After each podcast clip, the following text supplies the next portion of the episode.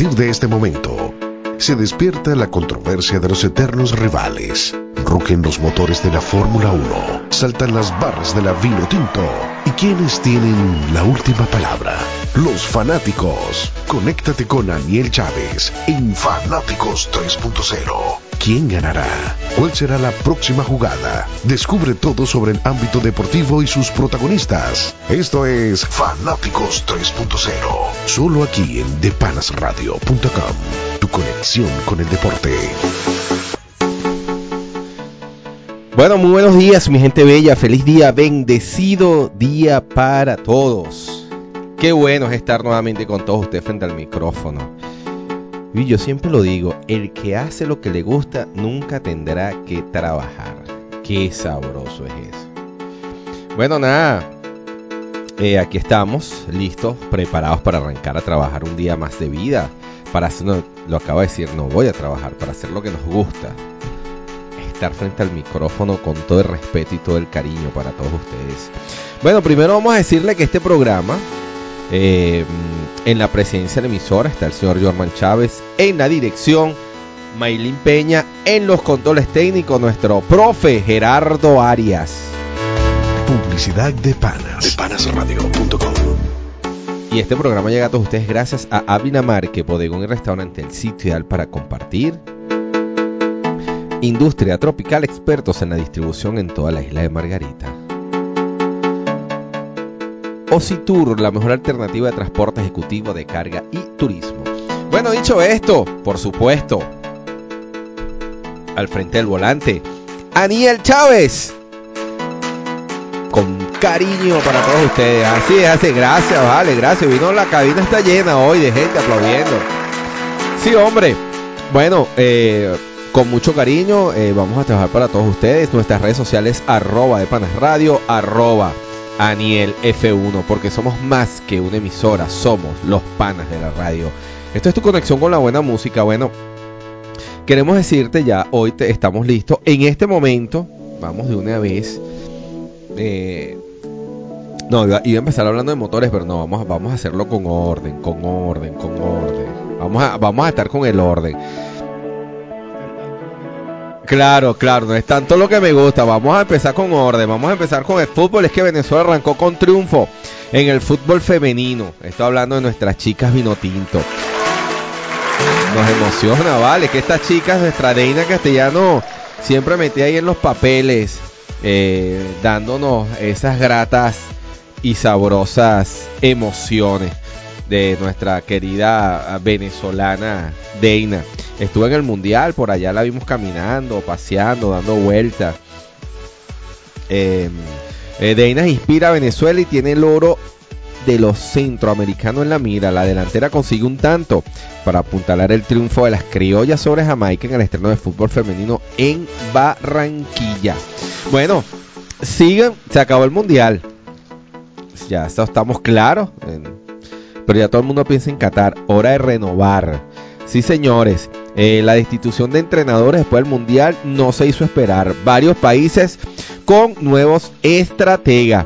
Eh, San Paoli, ya ustedes saben lo que pasó con él. Luis Enrique eh, quiere estar en la élite, pero hay por ahí este, información sobre Jerry Mina, Allinson, James Rodríguez, que la vamos a estar hablando en unos segunditos. El verano sinónimo del International Cup, los clubes más importantes del mundo probarán sus piezas en el torneo veraniego. El evento se desarrollará en suelo estadounidense, asiático, europeo. Bueno, vamos a estar conversando un poco de eso. Ya vamos a hablar un poco también del béisbol de grandes ligas. Que Manny Machado, el cambio esperado de los Dodgers. En la transacción estuvo implicado el infielder criollo Brady Valera, quien juega aquí con los Bravos de Margarita. Bueno, oye, Los Ángeles están, están los vamos de un peluche. Se llevan a Manny Machado y en baloncesto se llevaron a LeBron James. Oye, los de verdad que Los Ángeles te, quieren hacer de todo. Germán Márquez se enfrenta a Cascabeles. Aníbal Sánchez buscará imponerse en Washington. Martín Pérez quiere probar su buena salud. Eh, eso en cuanto a, a, a de grandes ligas. También tenemos que el poder criollo demuestra madurez desde la lomita. Sí, señores. Carmelo Anthony volará alto, muy alto en Atlanta. Bueno, tenemos mucha información de Fórmula 1, vamos a hablar de Fórmula 1. Ya está definido eh, la escudería Mercedes en cuanto a sus pilotos titulares. Ya está confirmado Lewis Hamilton y Valtteri Bottas. Hamilton por dos años, Bottas por uno, con opción al segundo. Ferrari, eh, todo indica que Sebastian Vettel va a renovar, que, ya está fijo. Kimi Raikkonen, eh, la segunda butaca es. Todo indica que o de Kimi o de Charles Leclerc. eso, Red Bull, Richardo, yo creo que ya la próxima semana debe estar dando Max Verstappen y, yo creo que más eh, eso se queda así. Eh, no tiene mucho para dónde agarrar. De verdad que en la Fórmula 1 ahorita no siento... Eh, bueno, ya Ferrari y Mercedes que deberían de ser los equipos para, para Richardo ya están ocupados. Sea que para dónde va a ir estamos corriendo en este momento los libres 1 y los libres 2 del Gran Premio Alemán. Está corriendo el 2. Vamos a tener los resultados de la 1 y le vamos a estar hablando del resultado de, cómo quedó la 2. En este caso, Ferrari prueba un escape novedoso. En Alemania igual eh, lo hace Renault. Nuestro venezolano Manuel Maldonado quedó noveno en la Fórmula 3 británica. Ya está corriendo Manuel eh, corrió, ya los primeros entrenamientos y quedó noveno. Así que bueno, le vamos a estar llevando toda esta información sabrosa. Bueno, sí, eh, después de esa mentirosa de Sebastián Yatra, vamos a hablar un poquito de fútbol. Vamos a ver qué nos trae eh, nuestra prensa y nuestros libretos, todo en el día de hoy. Bueno, hora de renovar. Sí, señores, ha llegado la hora de renovar. Ya se piensa en Qatar. Ya yo como siempre, la Vinotinto ya pensando en Qatar. Una Vinotinto en la 2022 en Qatar. Eso sería una, una grata, grata emoción. Bueno, 32 naciones fueron las privilegiadas en asistir al Mundial. La actuación de los entrenadores fue vital. Una decisión pudo darle un gran giro al partido. Eh, sabían que no había margen de error. Era todo nada, la gloria o el fracaso. La responsabilidad en los entrenadores recayó desde la convocatoria final. Esos 23 jugadores fueron sus herramientas para lograr el máximo funcionamiento del equipo. Muchas armas quedaron por fuera, armas que eran vitales y que pudieron hacer mucho daño. Luego del Mundial, varios entrenadores decidieron dar un paso al lado y dejar el cargo de entrenadores. Otros, por su parte, eh, eh, decidieron eh, seguir en la actuación. Otros fueron, bueno, fueron destituidos. Australia, Argentina, Costa Rica, España, Egipcio, Islandia, Japón, México, Panamá y Túnez les toca cambiar de estratega de cara a los próximos compromisos. Escucharon ese gentío que está allí, ¿no? Bueno, Argentina, Jorge Sampaoli se unió al albiceleste en 2017 y fue destituido después del Mundial. Consiguió la clasificación a octavos de final en una última jornada de infarto. Argentina hizo un juego poco atractivo y dejaron muchas dudas desde el inicio del torneo. Sus decisiones dejaron mucho que desear. Eh, la ausencia de Mauro Icardi en la convocatoria, eh, la poca actuación de Paulo Dybala y no utilizar a Giovanni Lo Celso fueron algunas de las críticas de la afición con el seleccionador argentino. El cambio es urgente, pero aún no se define el sustituto de San Paoli en el banco. Eh, bueno, aparte que hizo unas declaraciones muy curiosas a la prensa, que dijo que él no estudiaba a los rivales antes de los juegos, que él iba así entonces eh, eh, es curioso que teniendo tanta tecnología, teniendo donde tanto apoyarte, vayas a un juego así como que, bueno, muchachos, pues, como una caimanera, bueno, ustedes vayan es a meter gol. O sea, eh, para eso existe la tecnología, juego, donde te sientas a, estudiar al contrario, ve dónde están las fortalezas, las debilidades del contrario. No, una caimanera, tira el balón ahí, bueno, y pata y gol, pues. Creo, creo que está bien destituido San Paoli.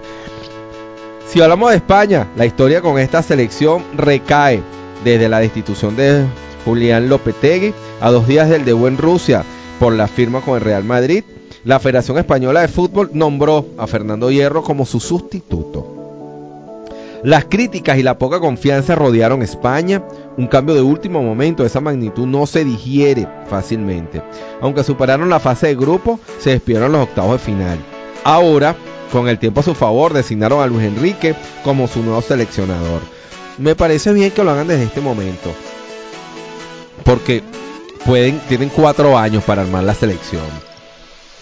El ex entrenador del Barcelona buscará devolverle el mágico juego a la Roja de cara al Qatar 2022. Cuatro años, cuatro años y medio en teoría, porque supuestamente estamos hablando de cuatro años y medio, me parece interesante. Si hablamos, a ver qué le pasó a México. El Tri ha contratado a múltiples entrenadores para que logren el gran objetivo. Además de la clasificación, superar los octavos de final de una Copa del Mundo. El colombiano Juan Carlos Osorio tomó las riendas de México en 2015 y sin problema alguno clasificó a Rusia. Logró vencer a Alemania y llegar a octavos. Pero Brasil le apagó las esperanzas y nuevamente cayeron en la mencionada fase. Ahora México tendrá que buscar otra opción en el banquillo, puesto que Osorio no continuará con el equipo. En tanto a Colombia, las esperanzas de Colombia eran muy altas, es verdad. Todos veíamos a, Colombia por lo menos en semifinal, de verdad que la veíamos lejos. Eh, con estrellas de fútbol europeo esperaban llegar lejos en el torneo. Sin embargo, los octavos de final despidieron a los cafeteros. José Peckerman hizo su mejor esfuerzo, logró ubicar a Colombia en el mapa mundialista desde que asumió el cargo en 2012, pero con un contrato hasta el 31 de agosto, el futuro del argentino en la selección colombiana es incierto, dado que los rumores lo ubican en el combinado argentino. Bueno, suena lógico, suena lógico que si Argentina está buscando un buen seleccionador y este está en Colombia, suena lógico que se lo traigan a Argentina y dirigen su país más por el buen trabajo que ha hecho de verdad con la selección de, de Colombia. Y claro, por ese roce internacional que eh, Cuadrado, Mina, eh, James Rodríguez, el Tigre Ramel Falcao, oye, con ese poco de gente y los que me quedan, tú esperas por lo menos cuartos como mínimo y llegaron octavos, pero bueno, la tarde de ayer bueno, esto es terminando ya con, con, el tema de los entrenadores, todos los cambios y, algunas cosas. Vamos a hablar en este momento de Luis Enrique, eh, exactamente de Luis Enrique. Y es que ayer fue presentado el asturiano Luis Enrique como nuevo seleccionador español. Eh, esto fue en la ciudad de fútbol de Las Rosas. El presidente del máximo ente español, eh, Luis Rubiales, expresó que Lucho siempre, eh, que siempre tuvo la mayor disposición y fue un proceso muy difícil eh, haber llegado a un acuerdo con él. Aunque después dice que también fue muy fácil, muy difícil y muy fácil logré poder llegar a ese acuerdo. Una de las frases que más llamó la atención del nuevo dueño del banquillo ibérico dejó, eh, que, fue la siguiente. Seguiremos con el mismo estilo, pero siempre se puede evolucionar. el fútbol es una continua evolución. También dijo que va a realizar cambios expresando que el Barcelona vivió momentos difíciles y se tomó su tiempo para estudiar a fondo cada situación y lograr llegar a lo más alto al club catalán. Ser seleccionador implica una identificación clara por lo que representamos. Soy bastante cercano, no creo que tenga que ser el más simpático y voy a hacer mi trabajo de la mejor manera posible. Una cosa es la relación con la prensa y otra con la afición con la que siempre he recibido apoyo y aliento. La cantidad de mensajes que he recibido han sido bárbaros, expresó Luis Enrique. Además, que a nivel táctico, la selección tiene muchas cosas que mejorar y esperar eh, la mejor disposición de todos y cada uno de los jugadores para llevar a cabo un proceso de renovación y cambio y estilos que lleven a la roja lo más alto. El asturiano también habló sobre el caso de Gerard Piqué, dejando claro que no ha hablado con ningún jugador y que el catalán ha mostrado un buen rendimiento en la selección, por lo que no descarta contar con él. Asimismo, dijo no tener ningún problema personal con Sergio Ramos, diciendo que por algo es el capitán de la selección, por lo que no tiene intención de cambiarlo. Está bien, no soy anti nada, soy el seleccionador de todos los jugadores españoles y que espera contar con todos. Para ir cerrando, el exitoso entrenador asturiano igualmente le tiró flores a Luis Aragones y manifestó que fue el que cambió al fútbol español y habló de su apuesta por la juventud y que no cierra la puerta a ningún jugador español, tenga la edad que tenga y sea del club que sea. Son cambios buenos los que le esperan a la Roja, que a partir de ahora tendrá un grandioso entrenador. Vamos a un tema musical. Álvaro Soler y Jennifer López. El mismo sol.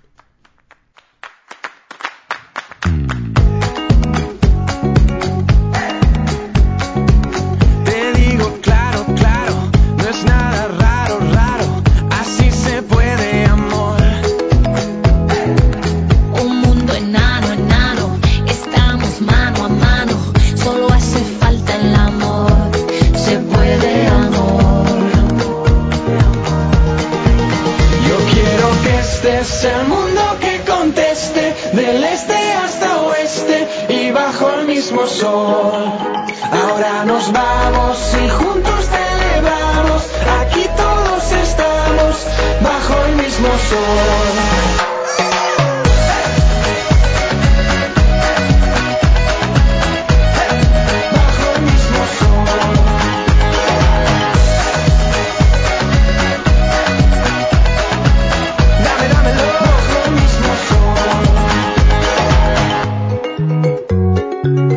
Pasa, J-Lo?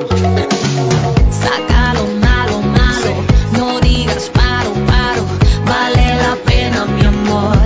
La pena, mi amor. No hay fronteras, serás, será lo que tú quieras, lo que tú quieras, amor, se puede, amor. se puede. Yo quiero que este es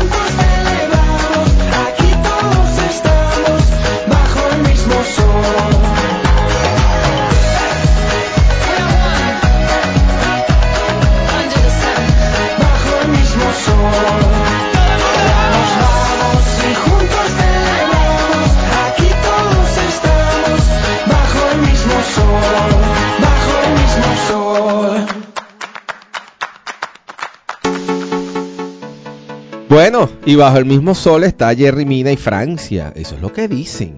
Eh, Podría fichar con el Niza, sí señores. Eh, la France Football emitió una lista que posiblemente podrían llegar a la Liga One francesa, entre las que destaca el nombre del zaguero central Jerry Mina. Y es que tras no ser tomado en cuenta en el Fútbol Club Barcelona, por lo que suena para que el Niza de Francia podría querer sus servicios para la venidera campaña. Bueno, pero quién sabe si ahora Barcelona si lo toma en cuenta después de todo lo que hizo en el Mundial, porque lo que hizo en el Mundial fue totalmente destacable, ¿no? Vamos a Inglaterra y es que Liverpool se hace de los servicios de Allison. El Liverpool confirmó este jueves la contratación del guardameta brasileño Alisson Becker por un monto de 73 millones de euros por las próximas seis temporadas. Eh, de esta manera, el joven arquero de 25 años se convierte en el cancerbero más caro en la historia de la Premier League de Inglaterra, por encima de Enerson. Y si vamos a Alemania y hablamos de otro colombiano, James Rodríguez podría quedarse en el Bayern. Nico Kovac afirma que James podría quedarse en el Bayern de Múnich, afirmando que todavía el mediocampista neogranadino posee un contrato a préstamo válido y que solo termina si el club bávaro toma esa opción. Pero dejó claro que cuenta con él y que es muy probable que Rodríguez se quede en el club alemán, tras los rumores de su posible regreso al Bernabéu. Bueno, pero es que no le fue muy bien el Santiago Bernabéu, de verdad, que, no fue como muy tomado en cuenta. Bueno, pero no fue por él, no, fue por, por, por Luis Enrique. Por Sidán es la cosa, por Sidán. Sí, es verdad, es verdad, tiene razón lo que a mí me acota Gerardo. El Zidane fue el que no lo tomó en cuenta. Capaz vuelve a Real Madrid y bueno, las cosas cambian con un nuevo entrenador en el Real Madrid. Bueno, seguimos avanzando y es que el verano, el verano sinónimo de internacional de la Copa Internacional. Vamos a ver, el pintoresco mundo del fútbol con reyes franceses a la vanguardia no tiene entre sus planes detenerse y mucho menos eh, menguar sus actividades. El concepto eh, descanso o la palabra descanso no aparece en su diccionario y mucho menos sinónimo alguno. El deporte en el que el balón y el Botín son fieles amigos, seguirá su curso en el desarrollo de duelos amistosos entre clubes de prominencia, plegados de estrellas, ideas y jóvenes promesas quienes representaron a su, nación en suelo ruso. El verano ya llegó, irrumpió estrepitosamente con transacciones inéditas y aceleró el ritmo de los entrenamientos. Entre nuevos cambios y estrategas, cada uno de los clubes empieza a carburar y diseñar nuevas tácticas, engranar nuevas piezas y finiquitar un estilo de juego que les permita escalar niveles para convertirse en el monarca del deporte rey. Al parecer, o es lo que parece, la próxima temporada nos brindará un sabor futbolístico similar al palpado durante el inicio de la pasada cita mundial. Las hegemonías caerán, madridistas y catalanes, y los clubes sin proyección internacional crecerán.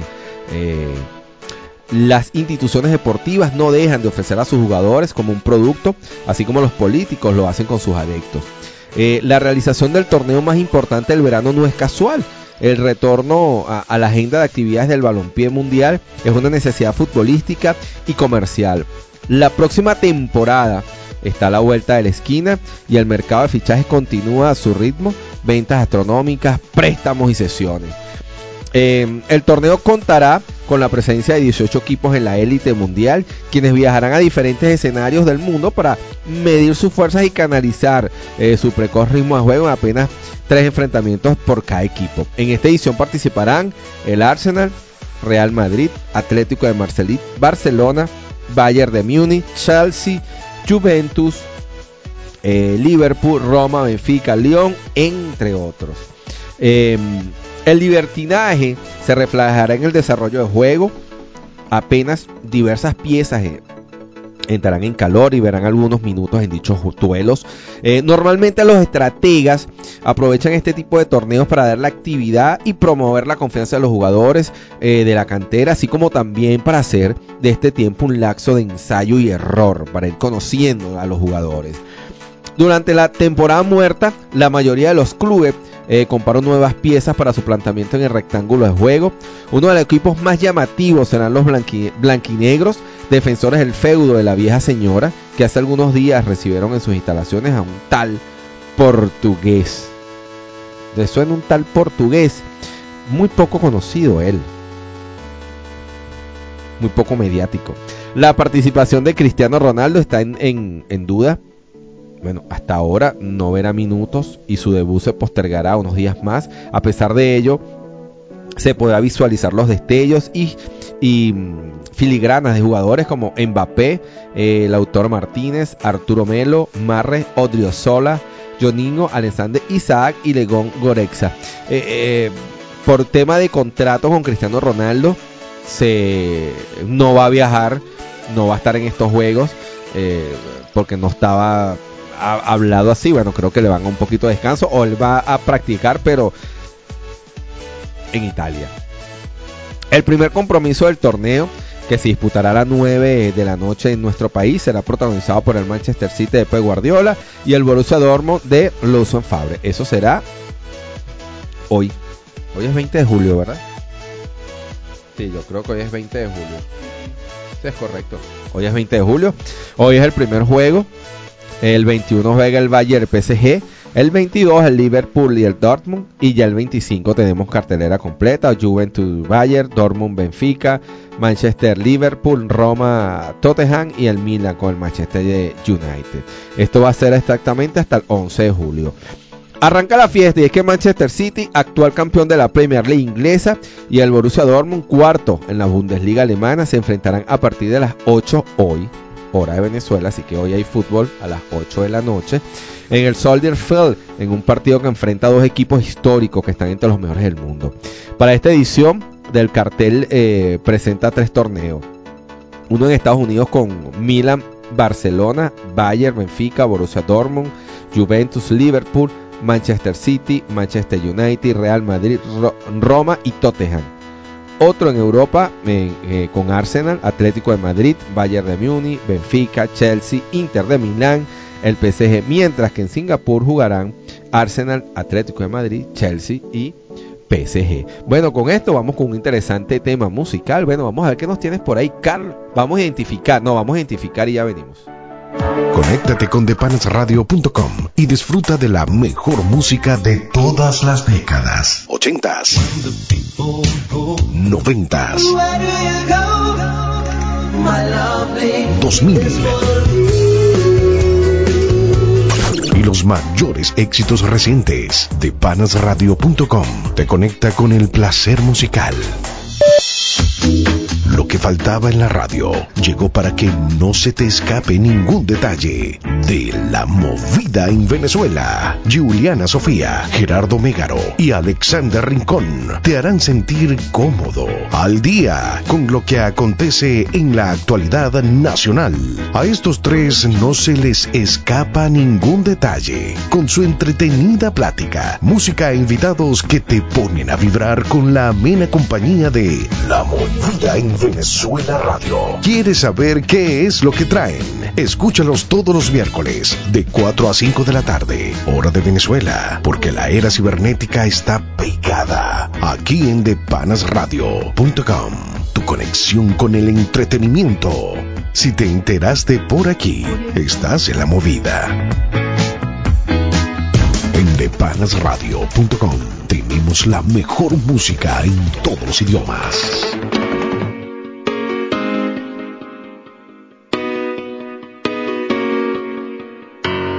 ¿Quién te llena de alegría? Mm, como yo. ¿Quién te besa y quién te mima? Solo yo. ¿Quién te da tanto cariño? Mm, como yo. ¿Quién te da lo que tú pides? Solo yo. Te juro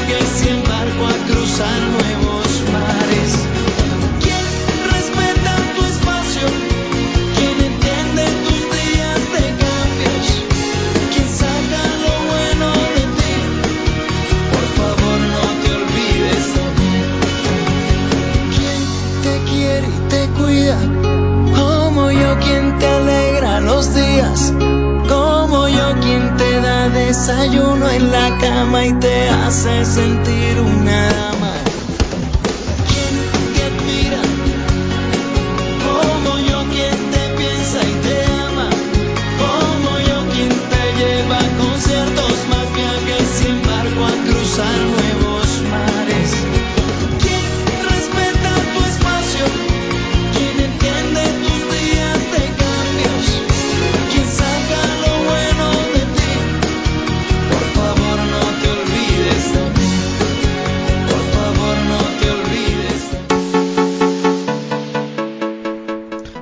seguimos hablando de Fíjate que Deina dice, por favor no te olvides de mí. ¿Y quién se va a olvidar de Deina Castellanos? Inspira Venezuela. Nos tiene a todos inspirados. La delantera venezolana Deina Castellanos aseguró hoy que tiene en la mira la medalla de oro en los 23 Juegos Centroamericanos, luego de liderar el triunfo por dos unas de Venezuela sobre Jamaica en el Estadio Moderno de Barranquilla durante el partido que abrió el fútbol femenino. Eh, Castellanos finalista del premio de Best de la FIFA en 2017, ingresó en el segundo tiempo al compromiso del Grupo A y fue gran protagonista en la remontada de la Vinotinto con su asistencia a Isaura Viso en el primer gol y una anotación de tiro libre. Jamaica empezó arriba en el marcador con un gol de Cadilla Chao en el minuto 12. Lo importante era la victoria. Fue un partido bastante físico. Jamaica es un equipo muy rápido y muy fuerte. Nos complicó bastante, pero se dio el resultado y nos vamos a descansar con los tres puntos. Esto lo expresó el atacante de 19 años al periodista. La jugadora oriunda de Maracay resaltó la solidez de su equipo y conseguir el triunfo con 10 jugadores en este clima por la expulsión de la central Nubilus Rangel. No fue fácil, pero hicimos lo que teníamos que hacer. El agotamiento fue extra por el calor. Eh, lo resumió sobre el debut, que estuvo marcado por la fortaleza física de la Rigi Cris y los dos penaltis atajados por la portera Lisbeth Castro, uno de ellos en tiempo de reposición. Luego del brillante juego, Castellano afirmó que llegó a Barranquilla por algo grande, pese a estar sembrada en, el, en el que denominó el grupo de la muerte junto a Jamaica, Colombia y Costa Rica. Bueno, un grupo bastante duro, ¿no? Es un grupo bastante complicado. Para mí es el de la muerte. Soltó la figura de la Vinotinto, pero se mostró confiada al señalar que Venezuela es bastante sólido y con mucha química. La idea es estar en el podio, pero por supuesto, en la mira está la medalla de oro. Esto lo apostilló la jugadora del Florida State University. Para conseguirlo proyecta dar un poco más de, del 100% e intentar ayudar al equipo con lo que más pueda. Como lo hizo ante Jamaica con ese gol que salió de un buen disparo. En ese camino hacia la eh, presea dorada, a Castellanos la motiva a enfrentar el sábado en segunda jornada a Colombia, nuestro rival directo toda la vida, que permitirá disfrutar de un fútbol atractivo. Bueno, por supuesto que estamos allí eh, ligando a nuestra por a nuestra jugadora Vinotinto, a nuestra Deina Castellanos, que tantos y tantas alegrías nos ha regalado. Bueno, vamos a hablar un poco del fútbol nacional. Y es que Aragua está listo para encarar el torneo clausura. Vamos a ver qué nos tienen por acá. Aragua dio ayer una rueda de prensa para anunciar los planes para la próxima campaña que se iniciará el próximo sábado. Dicho encuentro con los medios de comunicación estuvo encabezado por el presidente del club Ricardo Villarruel en compañía del presidente del Instituto Regional del Deporte de Aragua José Calzadilla, gerente general del Aragua Fútbol Club César Purido, director técnico Héctor Estrada, primer asistente técnico Robeiro Moreno y los jugadores Juan García Reyes y Carlos Salazar y Hugo Soto. Hemos venido conformando una institución cada vez más grande con sentido de pertinencia. Somos un proyecto social y deportivo que procura la construcción y promoción del fútbol venezolano. Seguimos trabajando en la formación juvenil con la captación de talentos que continuaremos realizando. Lo señaló Ricardo Villarroel durante la rueda de prensa. En tanto, el director técnico del primer equipo, Héctor Estrada, dio a conocer sus expectativas con el equipo. Nuestra meta es conseguir un juego vistoso que nos, nos llevará a lo más alto.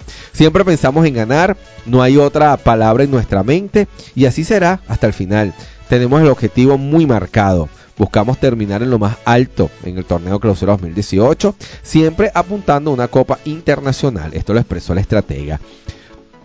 Por su parte, Juan García Reyes comentó, no tenemos excusa para demostrar nuestro juego, el balón nuevo no es un problema para seguir anotando goles, saldremos a darlo todo en cada encuentro. Las aspiraciones para el segundo semestre del año por parte del club Auri Rojo están en marcha con un cuerpo técnico afianzado en proyectar un estilo de juego atractivo, ofensivo y con mentalidad ganadora. Apunta a situarse en las primeras posiciones del campeonato nacional. El combinado de Aragua Fútbol Club continúa reforzándose para la nueva campaña del balompié nacional. En esta oportunidad, el cuadro Auri, Rojo hace oficial la incorporación del experimentado defensor colombiano Hugo Soto, quien llega para seguir afianzando la línea defensiva. El oriundo de Cartagena, tras un paso corto en la segunda división del balompié venezolano con el conjunto de Maracay, ha sido un referente de la máxima categoría luego de ser parte de equipos como el Zamora Fútbol Club, Carabobo Fútbol Club, formará parte de, la- de las filas de Aragua Fútbol Club para el venidero torneo. El zaguero central llega al conjunto de la Ciudad Jardín para seguir aportando experiencia a la plantilla, con el firme objetivo de sumar y alcanzar grandes cosas con el club en el campeonato que iniciará el próximo sábado 21 de julio, con el partido de la jornada 1 del torneo clausura 2018 ante Portuguesa Fútbol Club en el estadio Hermanos Jersey. Bueno, y para ir cerrando estas notas de fútbol, cerramos con un Deportivo Táchira que nos dice José Miguel Reyes no ocultó su alegría por volver a vestir las elásticas amarilla y negra con la cual tuvo tardes pletóricas de alegría en el clausura 2013 y el apertura 2017. En su retorno al carrusel dijo sentirse motivado porque encontró un club que se armó para pelear los títulos de este semestre, tanto en el torneo clausura 2018 como la Copa Venezuela, así como la estrella absoluta en el mes de diciembre. He visto que todo el club, desde la dirigencia hasta los jugadores, están trabajando para que las cosas salgan bien y eso es un motivo especial para mostrar todo el potencial que tenemos como equipo. Reyes manifestó que lo desarrollado en la intertemporada es una muestra del engranaje que cumple diariamente la tropa dirigida por Alex Payares para llegar a tono al debut previsto para este domingo a las 4 de la tarde ante el Zulia en el Pachencho Romero. Esto lo, lo sostuvo el ariete de la plantilla que está acoplada para el compromiso en Maracaibo y ha entendido el planteamiento del estratega, lo cual se observará en el campo de juego, donde el equipo exhibirá un óptimo funcionamiento por un resultado positivo. No tengo dudas que en este torneo nos vamos a destacar por que además de las ganas de hacer las cosas bien y del entendimiento que tenemos con el técnico, estaremos engranados tanto en la defensa como en el ataque. Esto lo expresó el timonel del popular equipo. Bueno, y con esto vamos con un tema musical y al regreso venimos para hablar de grandes ligas. Diego Torres, iguales, todos los grandes ligas están iguales botando la bola. Ya venimos, Diego Torres. Yo no voy a avergonzarme de estas lágrimas, ni callar mi corazón, ni rendirme en el perdón, porque sincero lo que soy. No bajaré mi bandera. Cada paso y cada huella tuya es única, de la cabeza a los pies. Cada uno es como es, por eso déjame vivir. Yo elegiré la manera. Pienso seguir al borde del sol. Aunque digan lo que digan, yo soy más fuerte si me dicen no. A todos se nos quiebra la voz, en todos hay un poco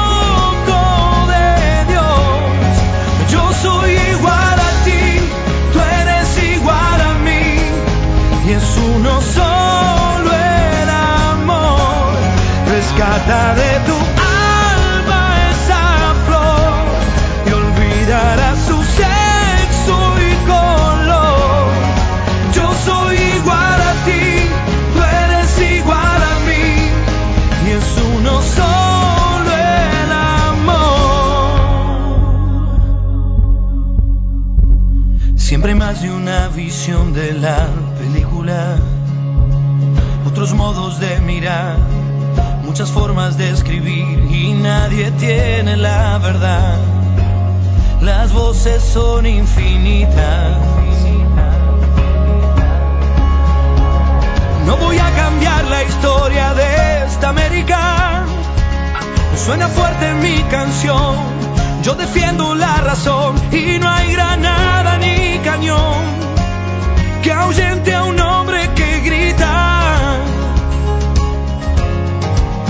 Seguir al borde del sol. Aunque digan lo que digan, yo soy más fuerte si me dicen no. A todos se nos quiebra la voz, en todos hay un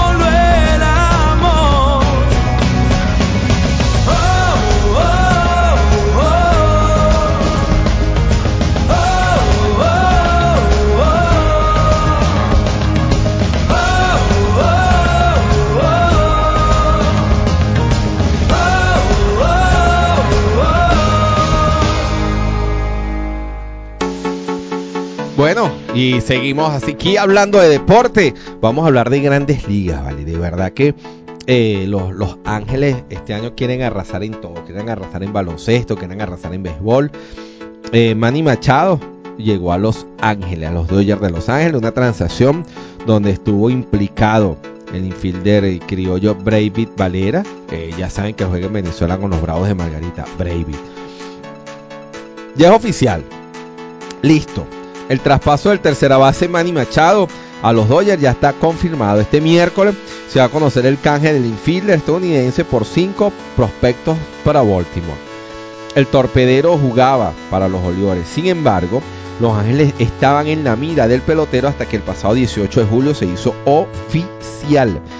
Sí, señores, antes de hacer el traspaso a la novena Oropíndola, estaban en una disputa entre los indios de Cleveland, los cerveceros de Milwaukee, los Yankees de Nueva York y Bravos de Atlanta.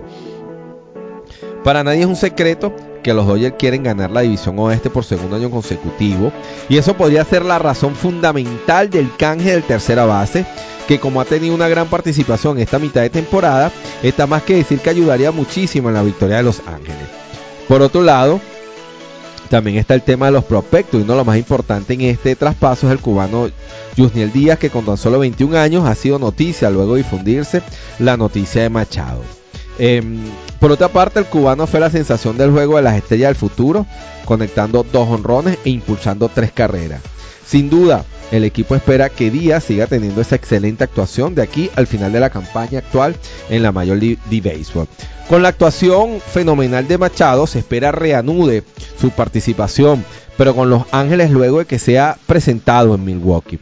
El torpedero era líder de bateo en Baltimore con averaje de 315 dueño de 24 cuadrangulares y 65 impulsadas. Estos números indican buenos resultados. Un venezolano metido en la candela en ese trueque. Bravey Valera nació en Bejuma, Carabobo y fue uno de los peloteros que cambiaron los Dodgers por Manny Machado. Valera, reserva de los Bravos de Margarita en la Liga Venezolana de Béisbol Profesional, había llegado a la organización californiana procedente de los Cardenales de San Luis en abril, en un movimiento de ligas menores. El versátil jugador venezolano que debutó en las mayores el año pasado con San Luis tuvo tres breves pasantías con el equipo grande de los Dodgers entre abril y junio. Se encontraba en AAA al momento de ser incluido en el paquete por Machado. En 20 juegos con los Dodgers batió para 172, bajo, bajo averaje, 29-5, eh, con cuatro remolcadas, mientras que el Oklahoma City de la Liga de la Costa del Pacífico exhibió promedio de 284 eh, con 25 pulsadas en 56 juegos. A los Orioles también llegaron Jusniel Díaz, Rylon Bannon, eh, Dean Kramer y Sash Pop. Valera fue asignado al Norfolk, conjunto AAA de Baltimore. Para la novena de Orioles, de, de, seguro parece ser un buen cambio y ahora esperan que les traiga eh, frutos a largo plazo. Bueno, ellos están apostando más al futuro. Claro, Doyer, como bien lo dice la nota, Dodger espera ganar este año de inmediato el banderín y por eso están jugando eh, peloteros ya consagrados en las grandes ligas y van ya de una vez aportar con el bate y el madero, cuanto los Orioles están buscando un poquitico más de futuro. Eh, se acabaron las vacaciones, señores. Sí, señor, el derecho Germán Márquez se enfrentará esta noche a Cascabeles, Arizona, un rival directo en la división oeste de la Liga Nacional. El guayanés que tiene 8 ganados, 8 perdidos y 4.81 de efectividad, repetirá de rival. Porque en su último compromiso se presentó ante los Ofidios y, en 6 innings de labor consiguió la victoria permitiendo apenas dos carreras. Buen momento que atraviesa Márquez, claro que sí.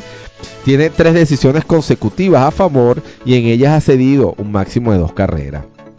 Eso ha permitido a Colorado mantenerse en la pelea por un cumpo a la postemporada. Aunque superado por Dodger y Cascabeles, Rocky se encuentra lo suficientemente cerca como para tener esperanza. Arizona no designó hasta el cierre de estas líneas a su lanzador.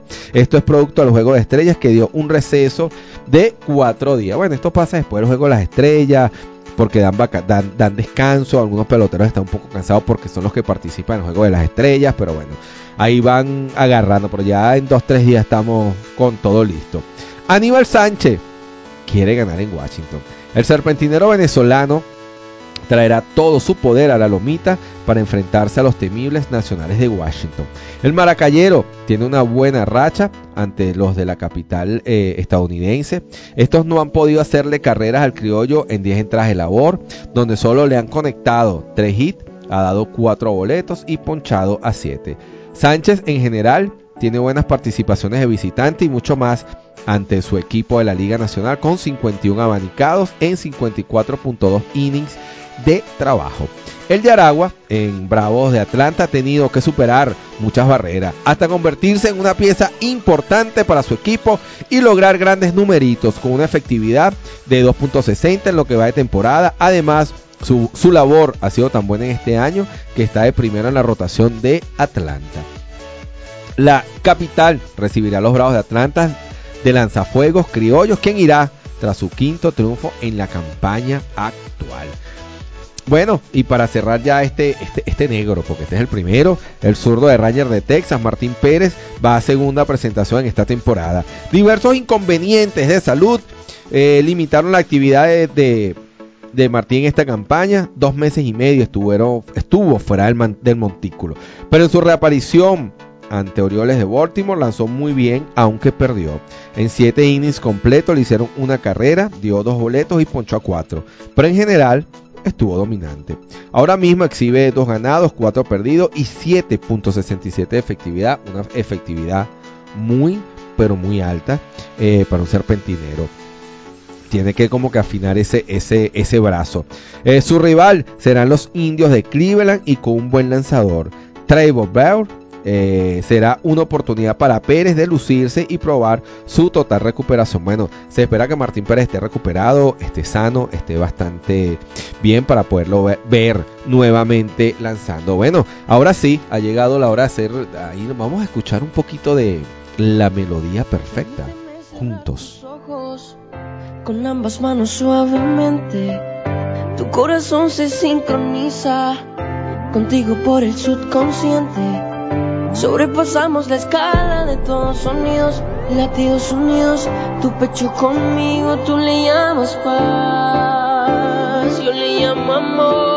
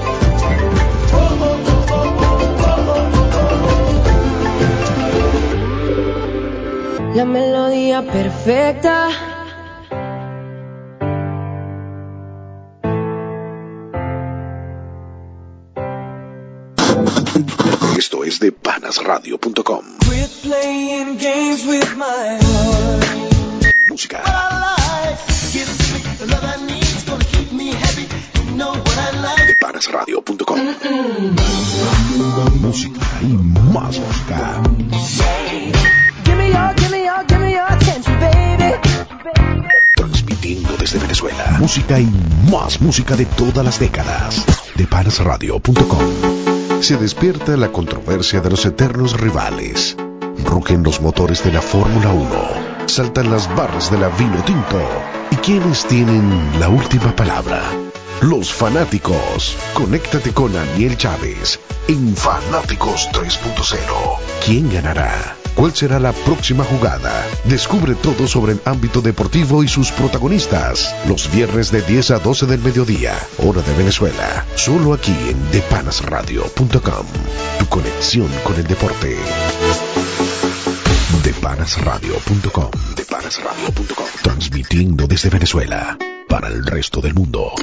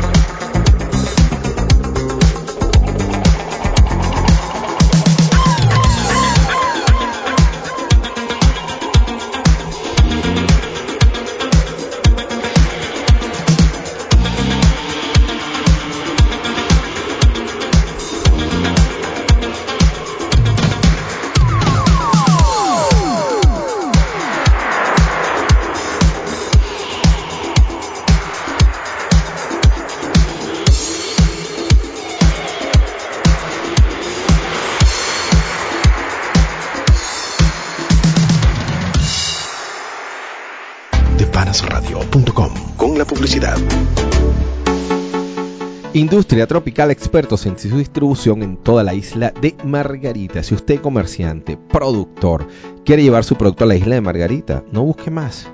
Anote allí, anote ahí, www.industriatropical.com. Sí, señor, así como está escuchando. www.industriatropical.com. Y ellos le llevan su producto a toda la isla de Margarita, porque ellos son una empresa de capital nacional dedicada a la importación, exportación, distribución y comercialización de alimentos, impulsando el desarrollo en Nueva Esparta. Sí, señores, usted quiere que su producto se conozca en Margarita, pues sencillo, anote, se lo digo otra vez más, anote este teléfono que le voy a dar, 0414 793 7323 y 0295 953 nue- perdón, se los repito, 0295 935 0177. Industria Tropical, expertos en distribución en toda la isla de Margarita. Ocitur, la mejor alternativa de transporte ejecutivo de carga y turismo. Llevamos desde una persona hasta muchísimas personas, le hacemos su mudanza, su transporte, su taxi. Y lo importante, proyectándonos hacia nuevos mercados regionales. Lo más importante para nosotros, la calidad, la puntualidad y la atención.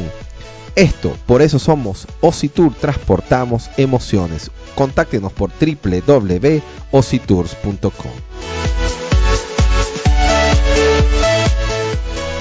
Ávila Marque, bodegón y restaurante, el sitio ideal para compartir. Acércate y disfruta de la buena comida de Ávila Market. Los jueves, DJ, viernes de karaoke, o sea, hoy, y sábados a partir del 3 de agosto con teatro. Creo que por ahí está ya eh, una con Josué Gil para el primer fin de semana de agosto. Ese chulo no es mi chulo, algo de eso que se llama la obra. Y a eso se está hablando y esa va a ser la primera obra de teatro en Ávila Market. Así que vamos a estar disfrutando. Usted puede comerse como unas ricas hamburguesas, sándwiches, unas parrillas, unas ricas parrillas espectaculares que tienen carne, pollo, chorizo. Se come una parrillita, la disfruta, come bien, se toma una rica cocada, cocada, varios tipos de cocadas que tienen leche condensada, canela, parchítico, unas bichas bien divinas, unas cocadas bien sabrosas. Y después que se coma las cocadas, come y ve su show, eh, canta, baila lo que usted quiera. ¿Dónde estamos ubicados? En el centro comercial Terrazas del Ávila, nivel C4. Síguenos por arroba Ávila Marque, piso BG. Radio, más que una emisora.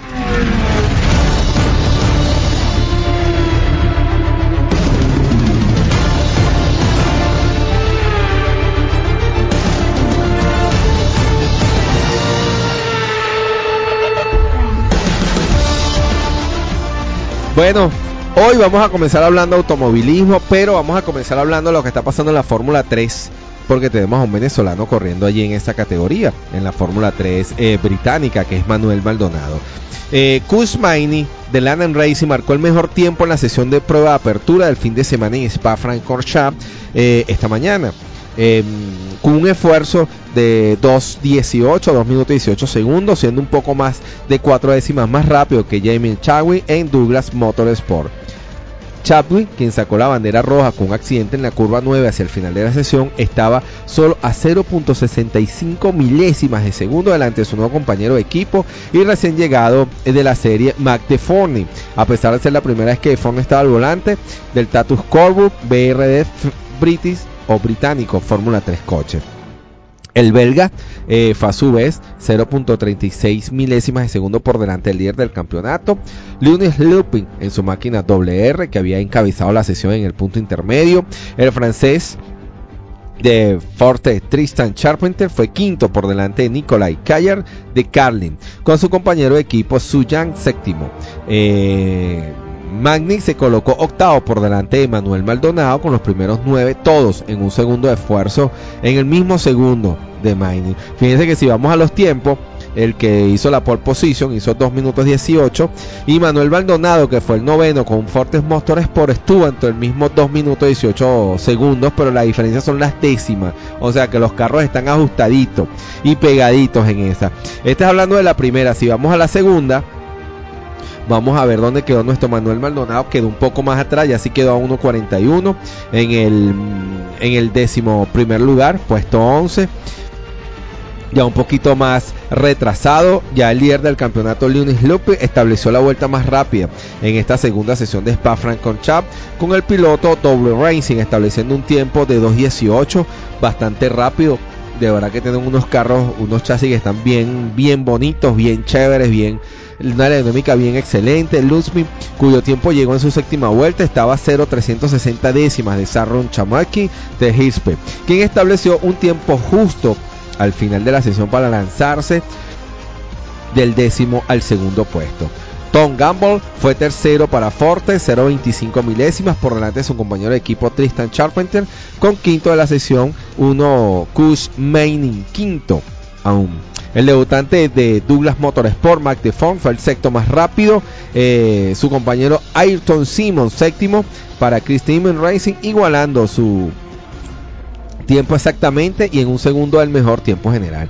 Vale destacar que Billy Monger fue el mejor corredor de karting en el octavo lugar por delante de doble eh, porque digo Billy Monger porque si no si, si al que no recuerde Billy Monger fue que perdió las dos piernas en hace aproximadamente un par de años y está nuevamente corriendo con un carro adaptado. Él no tiene pierna, tiene prótesis, bueno, está allí eh, haciendo su mejor esfuerzo. Fíjense que un chico que no tiene piernas, le adaptaron el carro, tiene prótesis y está nuevamente montado en, la, en, un Fórmula 3. Bueno, nuestro chico, eh, como le decíamos, eh, Manuel Maldonado quedó 11. Recordándoles que ellos ahorita están en las pruebas libres, pruebas libres. Eh, por ahora están probando los carros, probando los neumáticos. Como nos decía ayer Manuel, ellos solo tienen dos eh, juegos de neumáticos para todo el fin de semana. Así que tienen que rendirlo, ver en qué momento lo montan. Eh, ver en cuál de las dos carreras tratan de hacer los mejores tiempos para en la tercera carrera salir de primero. Manuel quiere este fin de semana estar en el podio.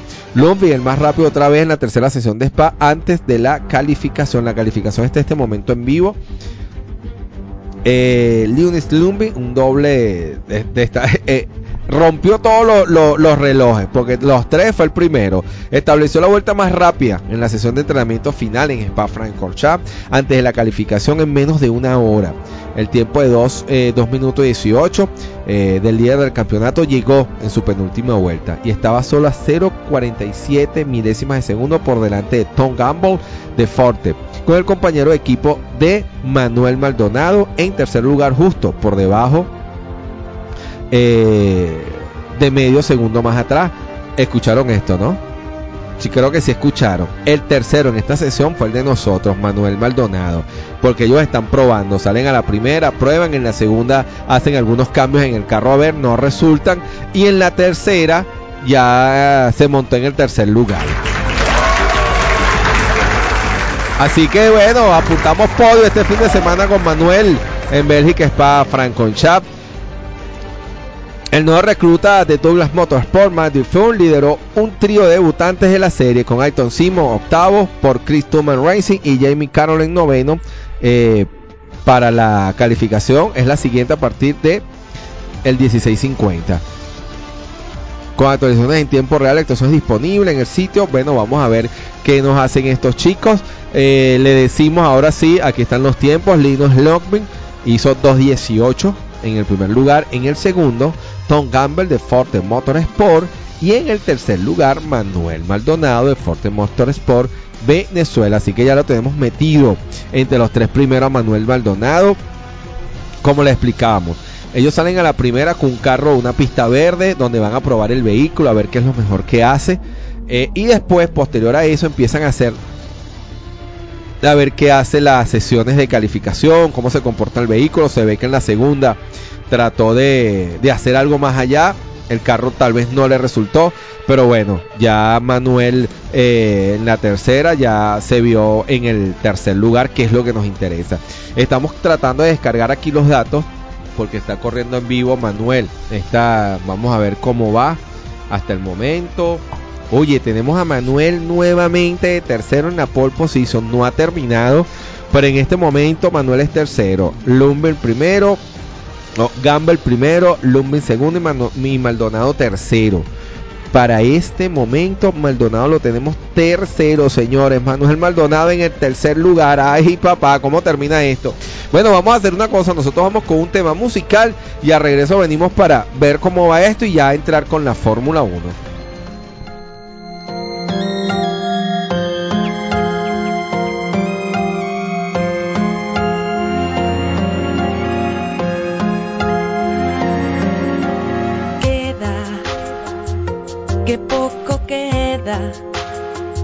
De nuestro amor. Apenas queda nada, apenas mil palabras quedan. Queda solo el silencio que hace estallar la noche fría y larga la noche que no acaba, solo queda, solo quedan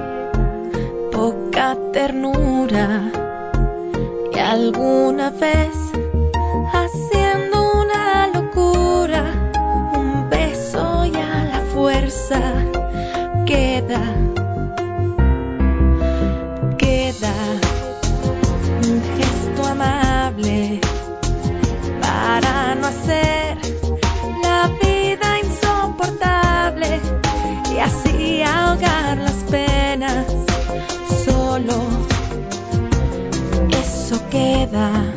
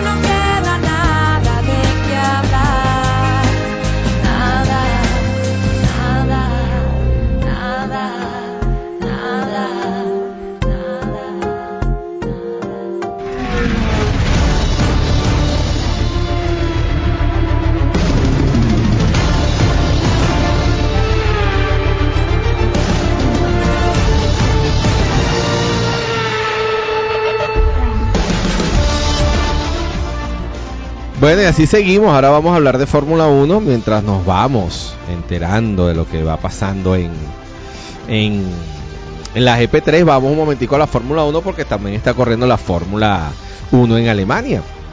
Fíjense, ya están los primeros tiempos libres, resultados, ya tenemos los resultados acá.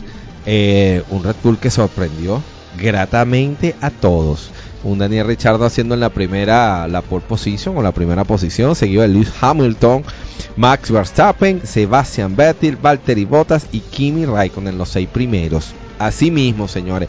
Pero esta vez mezclado entre los cuatro primeros, dos Red Bull, un Mercedes y un Ferrari. Eh, quinto y sexto, Valtteri y Kimi. Como siempre, Max metido allí, impresionante lo que hace. Eso es hablando de la, de la Fórmula 1A. Ahora vamos a hablar de la Fórmula 1B, cómo quedó esa, segunda Fórmula 1, la B. Eh, esa fue liderada por los Haas, que es lo que siempre se espera hasta ahorita. Román Grosjean y Kevin Magnussen. Ellos siempre salen muy bien, pero terminan enredados Román, eh, Kevin en- peleando con los compañeros, en interfiriendo el paso a alguno de ellos, y Román Grosjean eh, teniendo algún accidente. Sorpresa. ¿Cuál es la sorpresa ahora nueva? Que ya no es- ya debería dejar ser una sorpresa. Charles Leclerc noveno. Otra vez Charles Leclerc noveno con un Sauer. eh, nuevamente metido allí en el noveno y décimo Nico Hulkenberg. Esa sí es una sorpresa, por eso es que yo creo que cada, cada fin de semana le mete una letra a su contrato con Ferrari. Cada día estás más cerca. Otro que no es sorpresa, Fernando Alonso décimo segundo. Siempre metido por allá abajo, me- bien lejos. Y último, Stolfen Van Dorn, con un McLaren que de verdad pareciera que no quiere mejorar. Eh, Antonio Giovinazzi, como se había dicho, eh, debutó y corrió en, probó un Sauber. Los Brendan Harley, Pies Galli, decimoquinto y decimonoveno, muy lejos en la clasificación estos pilotos en las primeras de cambio. La primera de cambio parece eh, que fue esa que no, no da cambio. Da lo de siempre. El, el que sorprende, bueno, los Red Bull de primero. Los Red Bull metió en la candela allí, como siempre pasa. Vamos a ver cómo quedó la segunda, los segundos resultados libres que fueron hoy. Vamos a ver. Eh, resultados libres 2 en directo, el Gran Premio de Alemania de la Fórmula 1. ¿Cómo va? Vamos a ver hasta este momento. Ah, vamos a ver cómo quedó. Oye, nuevamente, señores, nuevamente un Red Bull mandando en las primeras de cambio, señores. Max Verstappen primero. Max Verstappen primero en las primeras de cambio, otra vez seguido por los dos Mercedes, Lewis Hamilton y Valtteri Bottas. Eh, Sebastián Vettel cuarto, quinto Kimi Raikkonen. Eh, por lo que veo, Richardo no, no, no tuvo tiempo. Vamos a ver qué le pasó a Richardo, que no lo veo. Van Dor, Sinoski, Stroll, Alonso, Harley. No veo a Richardo. No me dice qué pasó con Richardo, que no lo veo. Ya como que lo vi. Ya va. Ya va, que estoy buscando a Daniel. Ah, Décimo tercero. ¿Algún problema presentó Richardo? Vamos a ver si nos, si nos los dice. Mm, eh, Hülkenberg. El neumático de Hülkenberg está totalmente desgastado. Verstappen vuelve a pista. Vamos a ver si nos dice qué pasó con. Dice los problemas de blistering se están empezando a manifestar y por radio se escucha que deben observarlos bien para ver lo que puede ser de la carrera del domingo. Bueno, si hay degradación, nos pone la carrera bien simpática. Vamos a ver si tengo algún otro comentario. Quiero saber qué pasó con Verstappen. Eh, Siroski tuvo una salida de pista. Eh, Vettel ya ha hecho una tanda con ultrablandos. Ha usado el medio y podría probar los tres compuestos para tener información para la carrera. Es en cuanto a, a Vettel, pero esas son declaraciones de Margené. Fernando Alonso. eh, vamos a ver qué nos dice. Creo que eh, Richardo se vio fue eh, complicado mm, por un Williams. Es lo que entiendo, lo que estoy viendo acá en, la, en, en, en las notas de lo que pasó. Mm, Verstappen ha dicho por radio que tiene problemas con el cambio. Está presentando, bueno, pero tiene problemas y fue el primero. Imagínate si tuviera el carro bien. Vamos a ver qué más tenemos por acá. Las sensaciones de McLaren no son buenas. Los dos pilotos se encuentran en la parte baja de la tabla. Todos los fines de semana lo mismo. No se, no, ven bien los McLaren. Vamos a ver si tenemos alguna otra información de última hora. Esto está ocurriendo en este momento, señores, en, en Alemania. Alonso es último. Bueno, ya Hulkenberg, eh, Vettel. Vamos a ver. mm, No tengo más nada así por aquí para ver qué destacar. Mm, nada, no tenemos más nada así para destacar. Solo los tiempos. Vamos a ver cómo terminaron los tiempos acá. Ya vamos a decirle. Aquí están, aquí están. Bueno, eh, los seis primeros, más Verstappen, eh, un Red Bull, eh, Lewis Hamilton, Valtteri Bottas, Sebastian Vettel y Kimi Raikkonen. Otra vez, la, esta es la Fórmula 1A. Ahora vamos a la Fórmula 1B, que es la otra Fórmula 1. Bueno, la está ganando nuevamente los Haas, que es con Román Grosjean y Kevin Magnussen. Charles Leclerc, una copia, metido ahí entre los 10 primeros. Sale uno de los primeros, Charles Leclerc sube un, sube un puesto, está octavo. Noveno Nico Hulkenberg.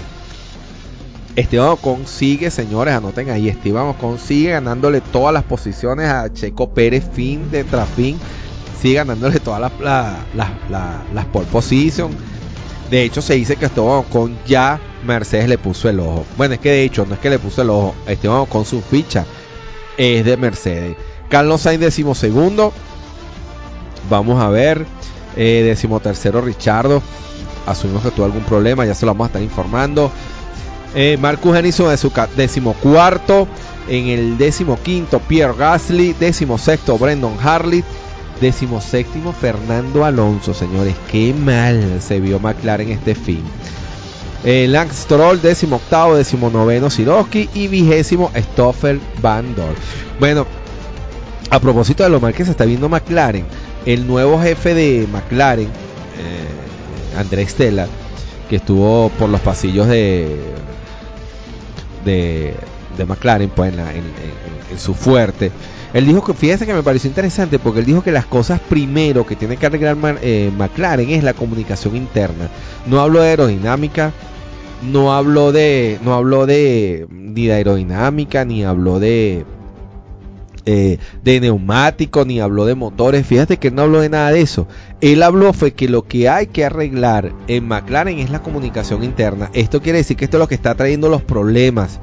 Toda al- al- algo interno porque no puede ser que un equipo como McLaren con tanta algo tan grande tenga tantos pero tantos problemas. Bueno eh, vamos a ir cerrando ya Vamos a identificar la emisora.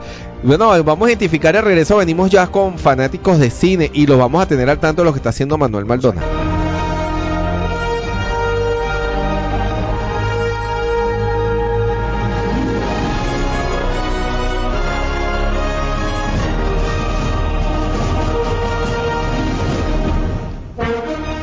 Bueno, y estamos, como hoy es viernes y todos los viernes a las once y media, bueno, el viernes pasado nos, nos atrasamos un poquito porque había mucha, muchos invitados y mucha cosa y fue un poquito, hoy arrancamos de una a las 11 y 35, min- 34 minutos con fanáticos de cine, Diego Rodríguez, arroba into the fields. ¿Lo dije, Sí. ¿lo dije Sí, mejor? Está bien, está mejorando. Está- Estoy mejorando, estoy mejorando. Sí. Una- un aplauso, vale, para Diego.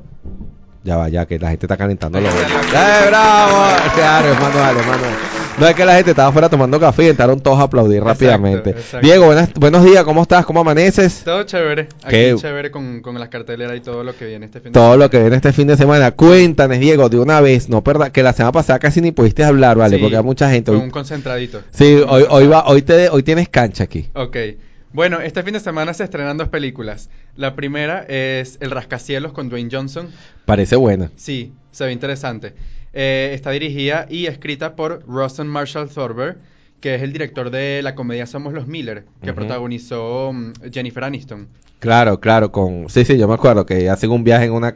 Exacto. En una van, en una van, una que casa crean rodada. una familia Crean- para hacer un viaje por un tema de, de ganar un dinero. Sí, sí, pasar eh, por, por sustancias prohibidas por la frontera de México y Estados Unidos. Exactamente. Yo la vi, yo la vi. Bueno, esta, esta película la protagoniza Dwayne Johnson como Will Sawyer, un antiguo líder del equipo de rescate de rehenes del FBI, veterano de guerra del ejército de Estados Unidos. Él pierde una pierna, se retira de esto y ahora lo que hace es eh, revisar la seguridad de los rascacielos. Entonces lo envían a una misión en China a eh, revisar la seguridad del rascacielos más importante del mundo, el más grande, el más lujoso del mundo. Y una vez que está allí, este rascacielos es secuestrado por criminales, es incendiado y él tiene que ocuparse de que su familia que está allí en ese edificio eh, sobreviva y que el edificio en general no sufra los peores daños.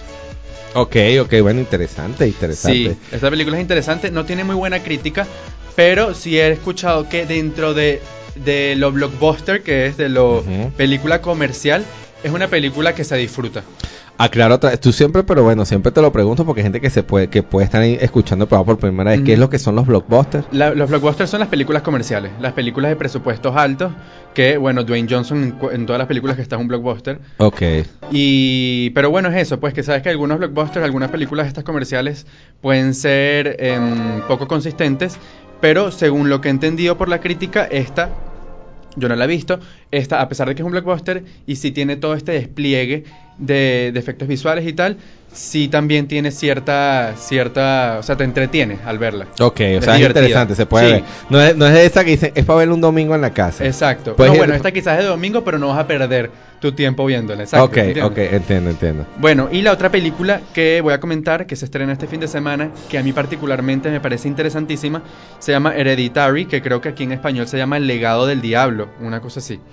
Bueno, es dirigida y eh, escrita por Ari Aster en su debut en la dirección de, un largometra- de un largometraje y el reparto lo lidera Toni Collette, una actriz muy importante, estuvo en el sexto sentido, hacía de la mamá del niñito.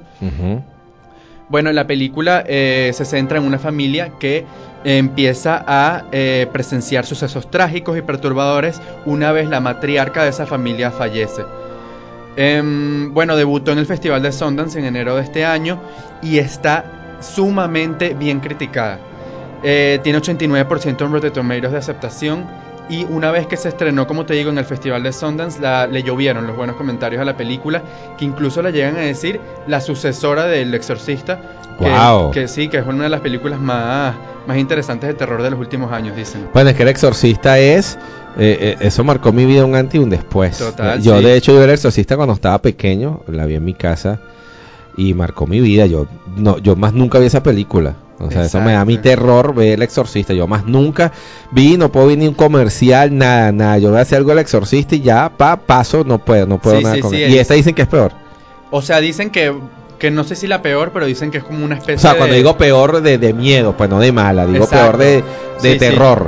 Bueno, dicen que al menos logra emular ese, ese terror, esa... em, no sé si existe esta palabra, pero esa iconicidad de terror que, que significa el exorcista. Ok, Que es in- interesante por, por lo que tú dices, pues, porque el exorcista marcó. claro, fue un Marcó un un hito, después. pues. Bueno, bueno, sí, esas son las dos películas. Las repito, El Rascacielos con Dwayne Johnson, protagonizada por Dwayne Johnson, y eh, Hereditary con Tony Collette. ¿Cómo se llama? El hereditario. Hereditary, hereditario. que es- en español sería hereditario, pero lo tradujeron al legado del diablo, una cosa así, más o menos. Ok, esa es terror. Terror, terror. Terror, que ya sé que no voy a ver. ¿Tú ves esas películas? Sí, yo la quiero ver. Yo me voy de viaje mañana. Ok. Que por cierto, lo anunciamos aquí. Estaremos haciendo el contacto por teléfono. O sea, fíjense que no es mentira. Él se va para Hollywood, pero ahorita va a estar en Exacto, Europa. Pues ahorita exacto. va a estar en Europa trayéndonos información Exacto. caliente desde Europa, desde allá de los cines y los estudios en Europa. Exactamente. Y antes de irme quiero verla. Quiero ver si, si entre hoy y O sea, mañana hoy. ver- puedo verla. Exacto. Porque mañana salgo a las 11 de la noche, entonces tengo el, Ah, bueno, tienes el, día, más o menos te- mientras hago maleta. Exacto, exacto, exacto, exacto. Bueno, podemos pasar a hablar de noticias. claro, claro. Uf, hoy, está- hoy es todo tuyo. Bueno, eh, la película Zombieland, no sé si la has visto. No, Bueno, yo estoy soy sincero, yo no la había visto, la vi esta semana. Luego Zombieland. que, escri- ajá, luego que escribí esta noticia. Es una película de comedia. Terror no, porque es una película de zombies, pero no tiene nada de terror. Es una comedia que está protagonizada por J.C. Eisenberg del 2009. Es la primera película. Eh, protagonizada por J.C. Eisenberg, Emma Stone, la ganadora del Oscar, eh, Woody Harrelson y Abigail Breslin. Y esa película tuvo muy buenos comentarios cuando se estrenó en el 2009 y se confirmó hace muy poco, hace unas semanas, que la secuela, 10 años después, se iba a, a desarrollar. Bueno, esta semana salió a la luz que el reparto original que te comentaba ahorita vuelve para esta secuela y también se confirmó la fecha de estreno que es el en octubre de, 2000 de 2018, ok, ok. de ok. 2019. 2000 octubre, o sea, el año Octubre que viene. 2019. El año que viene. Exactamente. Ah, bueno, todavía falta un añito allí. Sí, todavía falta un año. Bueno, otra noticia es que se estrenó el nuevo tráiler de Bohemian Rhapsody, la película Wow. sobre la banda Queen que protagoniza Rami Malek como Freddie Mercury. Esta película, eh, como comentaba yo en la cuenta, es una crónica de eh, todo lo que ocurrió con la banda desde su conformación, desde cómo cada integrante llegó a la banda y eh, hasta su concierto Live Aid de 1985, un poco antes de que Freddie Mercury, Freddie Mercury muriera. Y se va a llamar así Bo Bo Roxodia- Bohemian Rhapsody, como la Bohemian. Bo- eh, ¿Cómo? Bohemian Rhapsody. Yo, yo, yo Raxodia Bohemia, verlo, pero es que no se me Bueno, quita la mala. Sí, a mí no se me quita la cosa. Este, de la, de, de la es una, es una película sobre Freddie Mercury y, Sí. y- y- bueno, dicen que ese tipo tenía una voz que era Sí. que rozaba el cielo. Ahí está. Ah, Exactamente. Aquí estamos activos, Diego. Tremenda producción. Bueno, em, dicen que, que él nunca estudió canto. Que por eso también sufrió daños. Se le formaron unos nódulos, unas cosas en, el, en, la- en las cuerdas vocales. Pero bueno, algo interesante que comentan sobre este tráiler. Este es el segundo tráiler que sale de la película. En el primero no se hizo eh, alusión en absoluto a la sexualidad de, de Freddie Mercury, ni tampoco a su enfermedad, Ok. al SIDA. Y bueno, eso fue algo que se criticó mucho. En, esta, en este nuevo tráiler sí más o menos se meten en estos temas, pero ya habrá que ver la película a ver cómo, cómo, los, cómo los tocan. Y esta es un blockbuster, esta película no. Mm, No, habría que ver el presupuesto, pero no, no creo que entre dentro de la categoría. Ok, ok, ok, entiendo. Wow, vale, pero es que esto que estás poniendo ahí, esto Sí. tienes que ponerlo ahorita para terminar el programa completo, porque no, Exacto. oye, no, no va a dejar picado aquí con esta canción hacia mi te camino. Exacto. La gente la quiere escuchar y yo hablando. Y dice chamo, cállense los dos. que no, No, pero se la vamos a, sí, te la vamos a poner para, para, para cerrar el programa, prometido. Bueno, entre otras noticias, salió el primer teaser de eh, Godzilla King of Monsters. Godzilla, el rey de los monstruos. Esas la sí las veo yo. Esas sí las veo yo. Bueno, eh, hablando de esto, este fin de semana ya se está desarrollando, pero este fin de semana, sábado y domingo, eh, eh, entran en calor los paneles más que, que más se esperan de la San Diego Comic Con, la Comic Con de San Diego. Este es uno de los eventos más importantes del cine comercial. Ok. Porque sí, aquí se presentan sobre todo películas de superhéroes, eh, películas de, de terror, ya por lo menos el, el, el panel de It, la secuela de la película 2017 de Ajá. terror, basada en la novela de Stephen King, ya tuvo lugar el día de ayer. Entonces en este tipo de, mm, de eventos, en el, en el Comic, Con, Comic Con de San Diego, se presentan avances de las películas, eh, se presentan por ejemplo los vestuarios de Aquaman, ya están, ya están mostrados allí. Y em, de cara a esto, se mostró el primer avance de Godzilla King of Monsters, protagonizada por Millie Bobby Brown, la niñita de Stranger Things, una serie que está muy popular en este momento. Y también protagoniza Vera Farmiga, la protagonista de El Conjuro, Ok. que hace de la investigadora esta de lo paranormal. Bueno, en esta película, además de Godzilla, para quien le gustan estos monstruos gigantes de la cultura japonesa, eh, también va a aparecer King Midora, King eh, Midora. Mothra. Son unos monstruos, eh, King, King Ghidorah se llama. Es un monstruo como un dragón de varias cabezas, así como el que sale en Hércules. Ok, ok, ok. Bueno, también sale un... Estos son todos monstruos que, como te comentaba, eh, son propios de la cultura japonesa. Tienen un nombre específico, no recuerdo ahorita cuál es. Ese, ese, ese es lo, es lo mismo como los Kiyus, eso. que- Es eso, exactamente. Creo que son kaiju. Kaijus. dice. Ajá, ajá, ajá. No estoy muy Ah, seguro. Yo, bueno, yo tampoco, si tú no estás, imagínate yo que no tiro para allá, pero es algo así como Kaiju, algo así Kiyu, ¿no? Sí, yo creo que es eso. No sé por qué Kaiju es el nombre que se le da en, el, en la mitología esta que, que diseñó Guillermo del Toro. Kaiju, sí, Kaiju. Aquí dice, lo estoy buscando, no, no es que no es que me acabo de acordar. Me lo dijo la, me lo dijo internet. Por si acaso la gente que, oye, porque muchos están inteligentes, rápidamente, no, son kaiju. Y ya te lo va a decir. Es una palabra japonesa que quiere decir bestia extraña o bestia gigante, pero es generalmente traducida al inglés como monstruo. Me Exactamente. acordé bien, tengo buena memoria. Sí, Ya exactamente. que Ariel le es voy al muy teclado. culto. Sí, le voy al teclado. Ya, ya. Ah, ok, sí, son kaiju que es- Son los Kaiju, exacto. son los kaiju este que son eh, Unos monstruos gigantes. unos monstruos gigantes. Bueno, exacto. dentro de ellos el más popular es Godzilla, Godzilla. Pero en esta secuela sí también debutan otros monstruos que algunos serán aliados de Godzilla y otros contrincantes. Y bueno, esta película, Godzilla King of Monsters, va a ser eh, un primer encuentro para lo que se va a desarrollar en el 2020, ya anunciado, que va a ser la película en la que Godzilla y King Kong van a, Ah, a que pelean. enfrentarse. sí. Ah, pero es que se pelean Sí. los dos. Y se va a llamar así. Eh, Godzilla vs. Kong se va a llamar. Wow, wow. sí, sí, eso- sí. eso Esa sí- película se ve... Eso sí es un exitazo. Ese es es- el blockbuster de los blockbusters. Eh, no, bueno, esa, esa, claro, yo tengo un tema porque tengo los niños pequeños, casi Ajá. no voy al cine y cosas, pero tienes que decirme, yo, entre semanas es más factible ir al cine. Mm, ya, ya, ya. Claro, porque los fines de Claro. semana tengo que dejar a la esposa en la casa con los niños. Eh, me va a dejar Claro. encerrada y te vas para en todo cine. caso, una película de niños. No, bueno, si quiero ver de grande, si quiero ver películas de grande, tiene que, es, es más factible ir días de semana. Ok, Porque los, los fines de semana tengo que, tengo que ir con la familia, pues. claro. De hecho, la última que, que vi fue Los Increíbles 2. Los Increíbles 2. Esta fue la última que vi en familia, la más reciente, perdón. Qué bien. Bueno, otra noticia que, se, que salió esta semana es que la película del Joker con Joaquín Phoenix, que ya hemos comentado en el programa, ya tiene título y fecha de estreno. No se va a llamar The Joker como muchos creían, sino simplemente Joker. Y eh, la fecha de estreno se estrena el 4 de octubre de 2019. Esta película, como yo comentaba aquí en el post, eh, cuenta con un presupuesto de 55 millones de dólares, es decir, no está prevista como un blockbuster, si te das cuenta por el, por el presupuesto, porque es un presupuesto bastante modesto, por esto mismo de que esta película no va a pertenecer a este universo extendido de DC Comics en el que está Batman vs. Superman, eh, Escuadrón Suicida, en donde Ajá. el Joker lo interpreta Jared Leto. Ok. Esa pregunta me lo hacía un seguidor. ¿Qué va a pasar con el Joker de Jared Leto? ¿No va, va a dejar de existir? No, no va a dejar de existir porque va a existir dentro de este universo cinematográfico de DC Comics donde está Wonder Woman, donde está eh, Aquaman que se va a estrenar en diciembre, pero este Joker de Joaquín Phoenix va a pertenecer a, a algo a un universo alterno. Ok. Donde las películas van a ser independientes y no van a pertenecer a, esta, a este universo cinematográfico. Es decir, este Joker de, de Joaquín Phoenix nunca se va a encontrar con el Batman de Ben Affleck.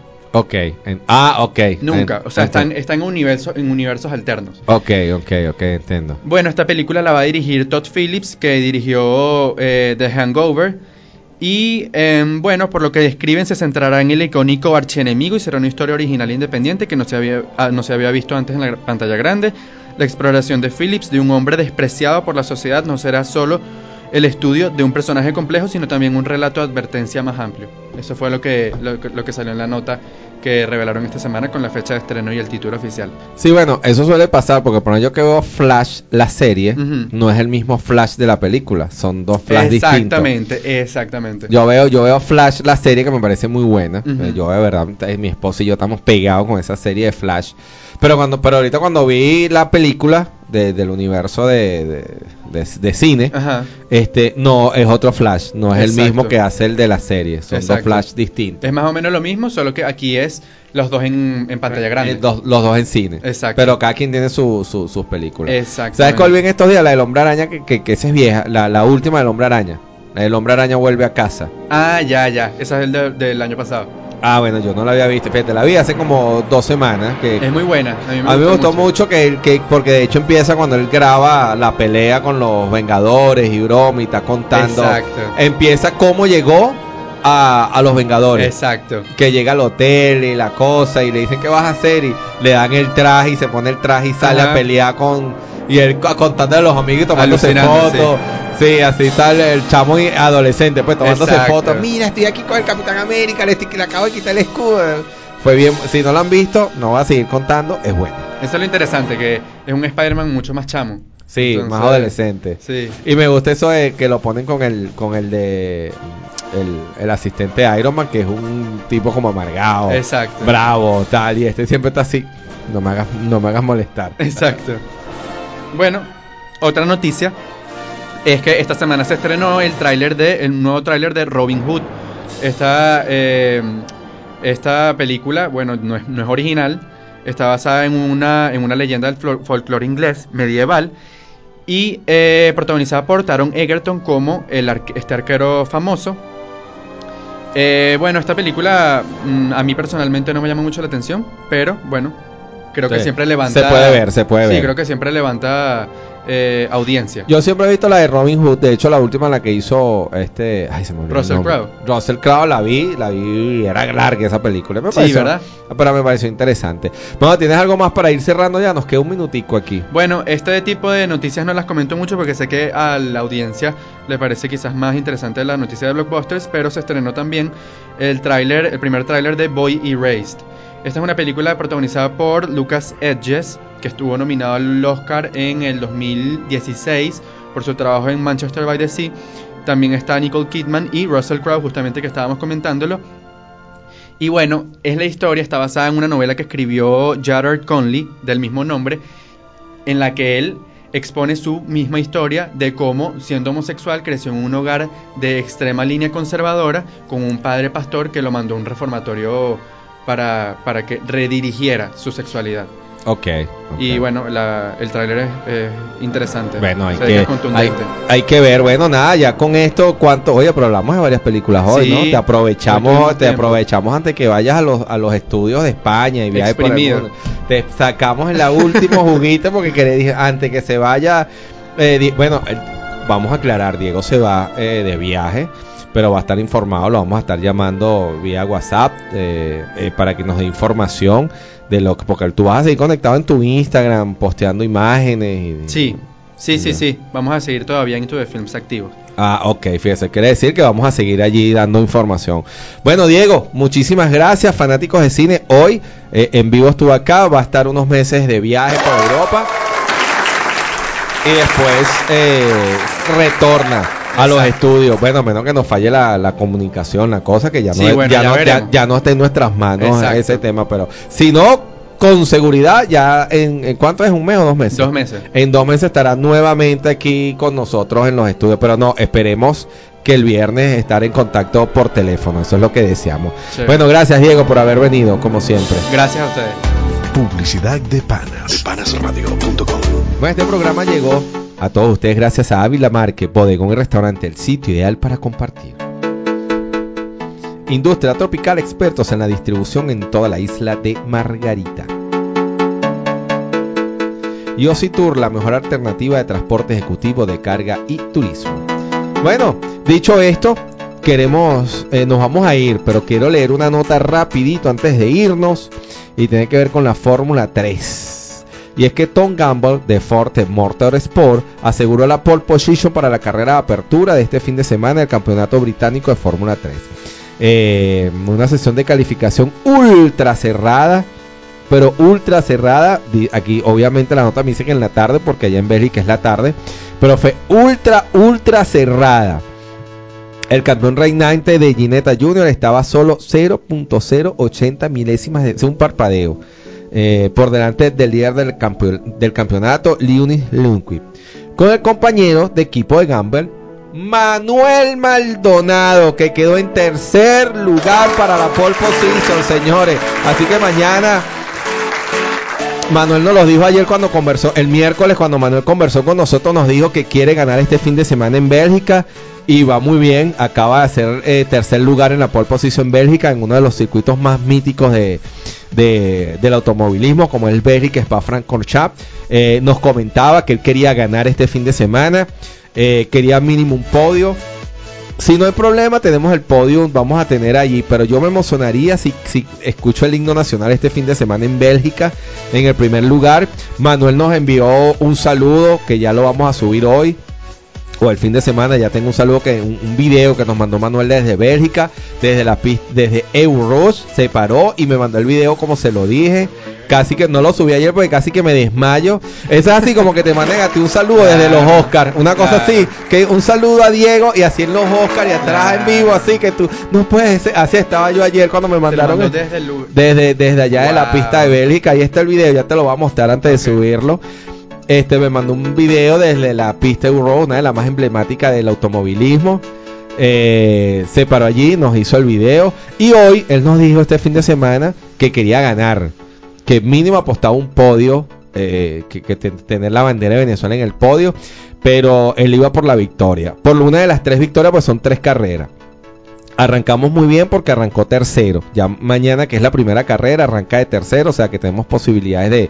Voy a estar pendiente. Lo que pasa es que sí que seguirla en Fox o meterse en, en, en internet, bajarlas por YouTube para poderla ver. Pero hay posibilidades. Pero yo me voy a ganar ese saludo bien ganado, señores. Bueno, pero imagínense que tengamos aquí. Es que el miércoles va a estar nuevamente con nosotros, acá en cabina, su manager, que está en Venezuela ahora. Y, él va a hacer la llamada porque nos va a hablar de cómo, cómo le fue esta carrera. Ojalá gane. Y nos diga, mira, ganamos, Daniel, y todo eso. Bueno, dicho esto, así llegamos al final de- del programa por el día de hoy. Bueno, ya hicimos la publicidad, solo nos queda decir. eh, exacto. Eh, en este espacio trabajamos con mucho cariño para todos ustedes. En la presidencia de la emisora Jorman Chávez. En la dirección Maylin Peña. Musicalización y controles técnicos Gerardo Arias. Al frente de los micrófonos Aniel Chávez. Y por supuesto, y como todos los viernes a las once y media, fanáticos de cine con Diego Rodríguez. Bueno, nos escuchamos el próximo lunes.